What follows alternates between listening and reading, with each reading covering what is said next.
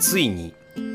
人生最高級超高額ギターを買ってきました。立野光一です。第9回酒と涙と音楽と始まります。クラシックギターなんですけど桜井正樹という方の超有名な SR というすごいハイグレードなモデルでその額なんと77万円です。もう一度言います。77万円。男の現金一括払いをしてきました。本当はですね4 5 0万のギターを買おうなんて思ってたんですけど、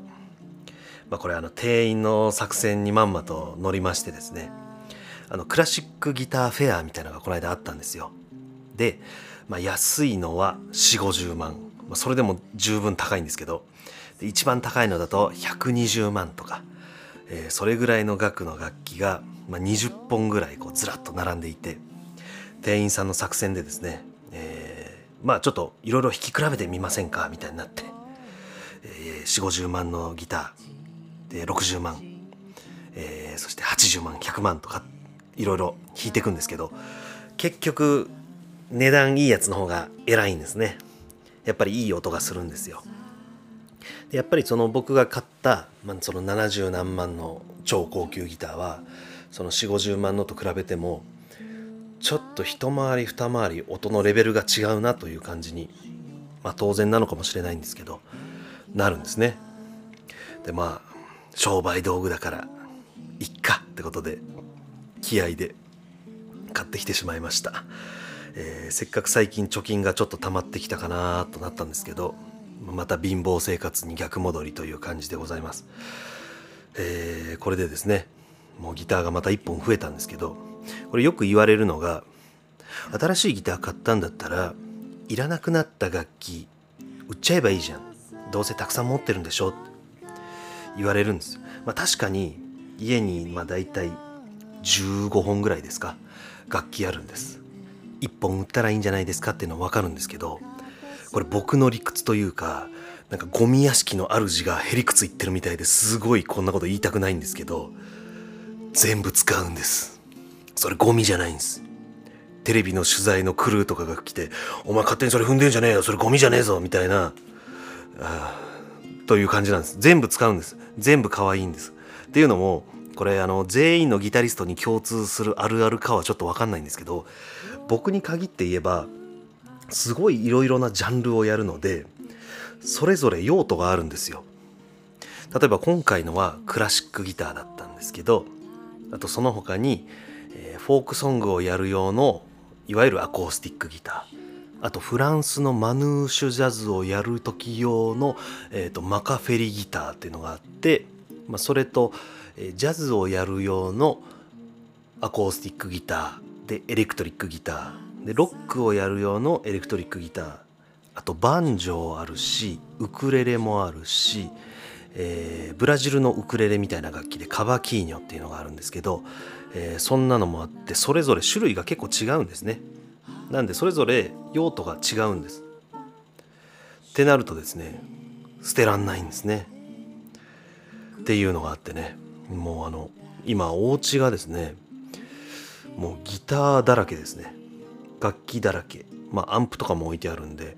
えー、とんでもない量の機材があるんですけど。ついこの間サウナでボーっとしてる時に俺生涯で楽器にいくらつぎ込んでんだろうって結構真面目に計算したんですよ。いくら使ってんのかなとか。もう最初は僕親にあのどうせすぐやめんだから安いの買いなさいって言われた5万のギターから始めまあその時でも中学生だったからだいぶ大きい買い物ではあったんですけどその5万のギターから始まりでその後大学生ぐらいで13万ぐらいのギターを買いってちょちょっとずつレベルが上がっていったり、えー、楽器の種類が増えたりだんだんしてってもう苦節17年ぐらいですかもうギター歴そんぐらいになるんですけどそれでざっと計算したらだいたい500万ぐらい使ってますね。でこれあの楽器以外にも、まあ、あの大きいホールでやる時はアンプが必要だったりするんでその何十万のアンプがあったりあとアコースティックギター用のアンプは別で持っとかなきゃいけないからそれがあったりとかあとエフェクター類ですね。あの歪みのエフェクターとかいろんなエフェクター集めてたら結局それだけでも80万とか多分使ってるんで500万ですよ。で500万っていうと軽く中古のベンツとか買えるんですね。いやーこれこの年で普通にベンツ乗り回すことが可能だったなと。でこれはね比べてもしょうがないんですけどもし僕が、まあ、高校生ぐらいのその5万のギターやったぐらいですぐやめてでその後この楽器につぎ込んだお金たちをずっとために貯めてベンツでも買ってたら、えー、なんかこうちょっと違う生活できたかなと。大学生の時もなんかこうことあるごとに金が貯まったらアンプで30万使うとかそんなことをせずにもうその30万とか20万とかをこう女の子とかのデートに使ったりこう自分のおしゃれに使ったりしてでやったらちょっとなんかまた違う人格の自分がいたんじゃないかとか考えるんです。もうこれあの比べること自体すごい不毛だなっていうのは分かるんですけどこうなんかちょっとやっぱり考えるところがあるんですよ。ね。そういう人生もあったなとまあ楽器に使ってなかったらもっと違うことに散在してたと思うんで別にベンツを変えるわけではないと思うんですけどいろいろ考えますねというお話ですね。でこれが例えばジャズしかやりませんみたいなギタリストだったら多分そのジャズ用のギター1本いいのがあれば事足りるんで全然お金かかんないと思うんです。それでも維持費とかもあったり、まあ、備品エフェクターとかはなんやかんや必要ですから、まあ、結局100万とかは使っちゃうと思うんですけどって考えると僕相当使ってる方ですね。でギタリストはまあ大体アンプが必要になるしエフェクター必要だし、まあ、楽器も結局1本じゃ足りなかったりっていう人も多いのでお金かかるんですよ。で僕結構ね思うのがねギタリストすんごい金かかるね。一番金かかるんじゃないかって思ってます。真面目な話。ギタリストの一番の苦悩はお金ですね。これ間違いない。でよくクラシックのバイオリンとかもっと高いのあるからとかいうその育ちのいいクラシックの女の子とかに言われるんですけどいやお前そのクラシックのバイオリンはその幼少期からやってるからそれ親の金で出てんだろっていうでしかもそれその持ち替えとかないじゃんっていう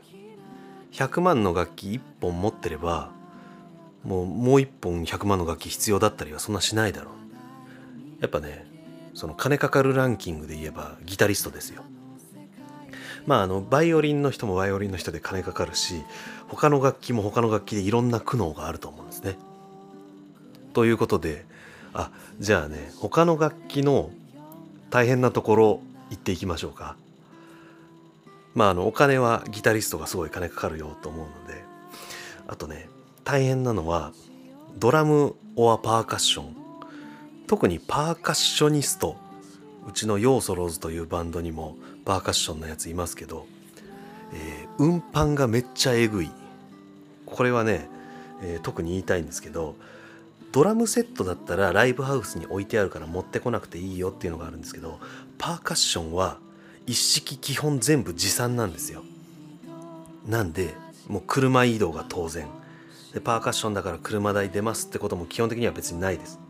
で、えー、移動してでそのバラバラになってるそのパーカッションセットを組み立てますでそれで結構多分フルセットとかだと20分30分かかるんです。20分30分かけてセッティングしてでまあ演奏時間2 3 0分やってでまた2 3 0分かけてバラして車に積み込むみたいなね。いやあれはちょっと俺真似できないなと。さすがにそれはちょっと同情します、えー、というのとあとウッドベース電車の移動が超大変。これはねウッドベースあと管楽器のねあのチューバとかちょっとデカめな楽器。あれねあの満員電車乗れないんですよ。基本的に。潰されちゃまずいんで。だから急行見送ってでわざわざゆっくりの確定で帰んなきゃいけないとか結構ありますね。で朝も急行乗れないんでなんかそのちょっと空いてる変な時間にだからちょっと早めに行かなきゃいけないとかありますよ。でも本当にねしかもちょっと電車で迷惑な顔されるのもね辛いですね。そんなところですか？あと言うのであればボーカルの人はお金ほぼかかんないんですよ。でもボーカルの人はお金かかんないんですけど細かい仕事があんまもらえないんじゃないかっていうね。っていうのもまああのギタリストとか、まあ、ドラマーとかはその後ろで演奏してくださいよみたいなあのお小遣い稼ぎがちょびちょびあるんですけど歌の人は、まあ、あのコーラスしてくださいで仕事もらってる人もいると思うんですけどそういうのがない人は基本自分がメインのバンド活動オンリーになっちゃうので、まあ、そうなると自分で結構ちゃんと集客してとかメンバー集めてメンバーにギャラ払ってみたいなのをボーカルの人は基本それを自分で一人でやりくりしなきゃいけないっていう状況が結構多いです。で一人で矢面に立って顔出し配信をするだのなんだろっていうのはねもう自分一人でやんなきゃいけないとかがあるんでまあそれぞれに苦悩はあると思うんですけどあとメジャーな楽器とマイナーな楽器それぞれに悩みがありますよね。まあ、ギターなんかすごいメジャーな楽器で、まあ、ベタな楽器だと思うんですけど、えー、ドラムとか歌とかピアノとかもそうですかねでそういう楽器に関して言えばライバルがすごい多いですね。当然なんですけどそのライバルたちの中で頭一つ二つ抜けないとこう仕事がパッともらえないと、まあ、それは大変なんですけどいい点としては音楽教室やるときに生徒が多いですね、まあ、やる子が多いんで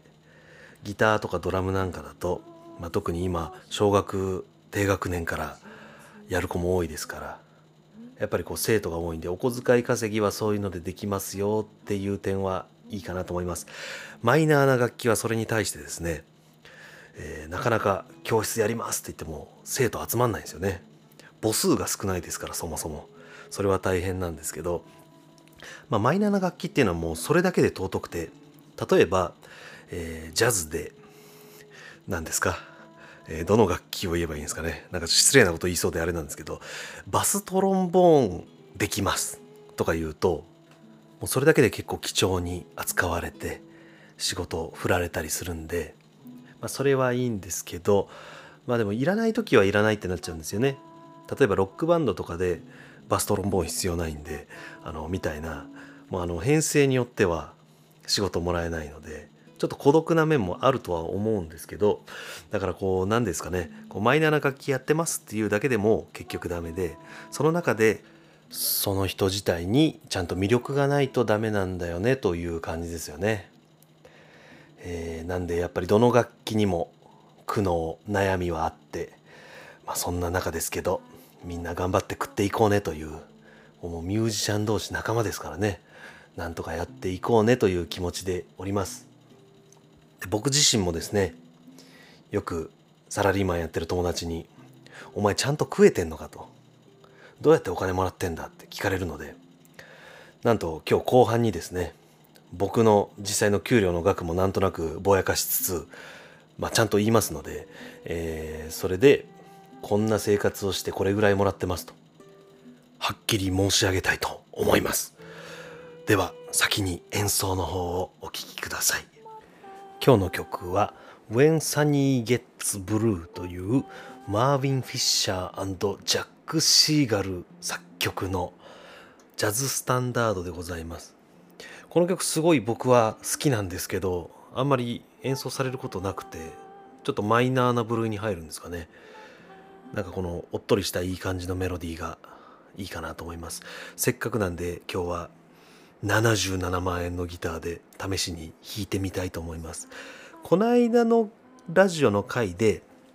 弾いたギターもクラシックギターなんですけどそれは僕のご師匠、えー、有田師匠から譲っていただいたものででそれも安くないんですよ安くないんですパッドメセニーと同じクラシックギターなんで普通に新品で買うと多分223万とかするんですけど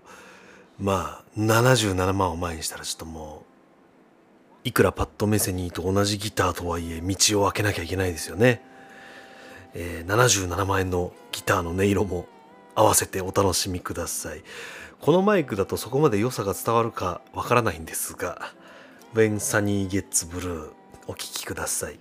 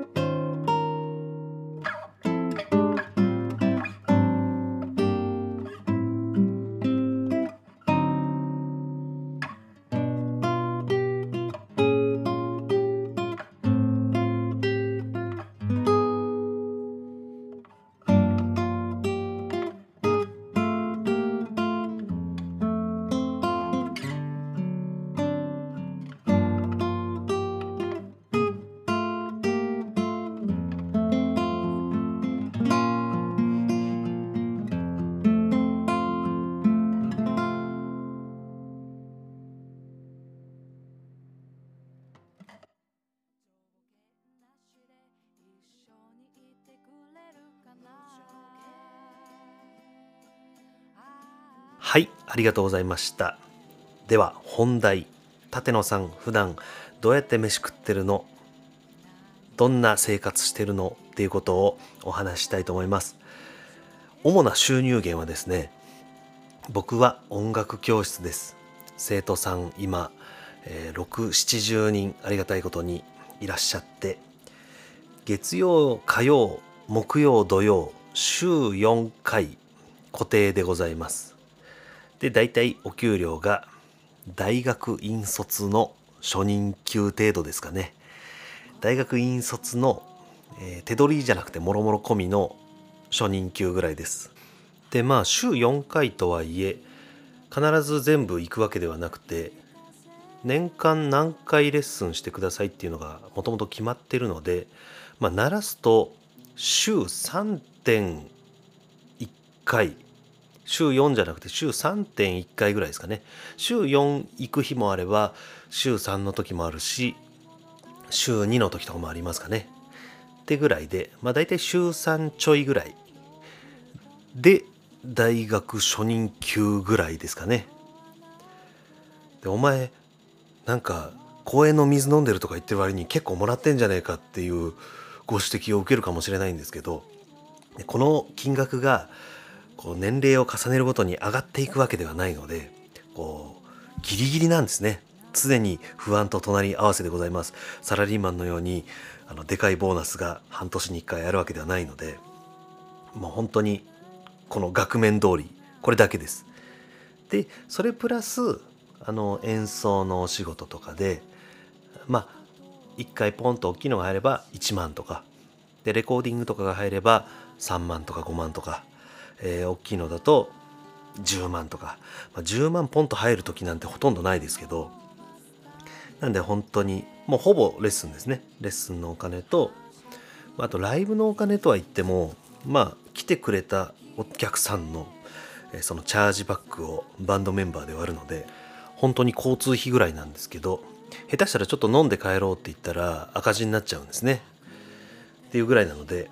まあギリギリではあるんですけどなんとか生活できてますと。でまあ好きなことをやってでそれでまあレッスンも週3点いくつで。でまあこれだけもらえてたらまあまあいいんじゃないかっていう感じでもあるんですけどそれ以外の時間でさらにバイトとかしてもうちょっと収入上げることもできなくないんですけど他の時間はそのライブのリハーサルだったりとか、まあ、あと普通に練習時間に当てたいっていうのもあるので、まあ、そんなにカツカツにバイトとか入れられないですね。あまり入れたくないなっていうのがあってっていうような状況です、まあ、これがねもし仮に30までゴリゴリの外資系の証券会社とかで働いててで貯金1000万ありますぐらいであじゃあもう好きなことしよう好きな音楽やろうって言って僕の今の生活やるんだったら割とちょうどいいのかもしれないですね。っていうぐらいな感覚です、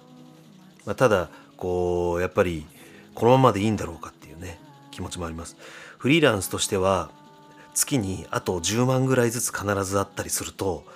割と心豊かな生活ができるのかなとか思うんですけどまああのこんなのんきにラジオとかやってられるぐらいなんでいいのかなと。親としては不安みたいですけど、えー、僕は意外とね、まあ、いいのかなっていう気持ちも結構あります。はい。もうこれが本当に赤裸々な今の状況でございます。まあもっと金あったら嬉しいんですけど、まあ、普通に税金も払ってなんとかやれてるのでぼちぼち満足ではあるんですけど本当の理想を言うとやっぱり僕らの大学の先輩マカロニ鉛筆みたいにもう一発ドカーンと当ててもう一発どころじゃないですけどあんだけずっとテレビで続けてもう安泰だぜみたいなあの状況がベストですね。あの人たちは多分あの印税でなんとか生活できるぐらいなんじゃないかなと思うんですけどで僕も一応この曲を作っていて後ろで流れてる曲とかが大体僕が作詞作曲したりしてるんですけど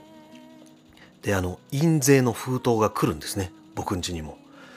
でカラオケにもこの曲とか入っていて全部じゃないんですけどね。何曲か入っていてでもまあ誰も知らないですよ。多分僕が一番カラオケで入れてるぐらいな、えー、それぐらいな感じなんですけどカラオケダムに入ってたりしてでまあどっかで使用されると一応著作権使用料みたいなのはちょっとそこら辺を詳しくは分かんないんですけど一応そんなので僕にお金が多少は入るような仕組みになっていてでそれが半年に1回とか封筒で来るんですね。さていくらもらえるんだろうと思うわけですよ。で一番最初の作品出した時いくらかなって見たらこれあんまり言っていいのか分かんないですけど1万5,000円ぐらい入ってたんですよ。あれ意外にあるなと思って。もうなんかカラオケとか入ってるだけだからもう本当に封筒開けたら2円とかなんかそんなイメージだったんですけどん？1万ちょい？みたいな。こんなもらえるんやと思って。でもそれ嬉しいと同時にマカロニ鉛筆いくらもらっとんねんみたいなね。だって僕の曲の100倍は再生されてるでしょ。どんだけ入ってんだよっていうね。でまあ僕のその1万いくらもあのそのリリースした月とかが落ち着いたらその1年後とかはもう2 3 0 0 0円とかになってたんですけどとはいえマカロニ鉛筆マカロニ鉛筆に限らずあのメジャーの有名なやつらどうなっちゃってんだよっていうね、まあ、あのあれぐらいメジャーだとあのお金の分配がどういう風になってるのかまた違うのかもしれないですけど、え、仲のいい方詳しい方いたら今度こっそり教えてください、えー、そしてお金持ってる方今度あったら、えー、飯をおごってください。ありがとうございました。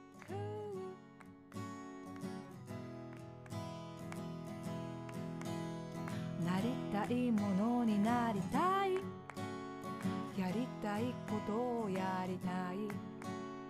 どんなことも甘くはないけど笑え時ほど笑い飛ばしてやれ」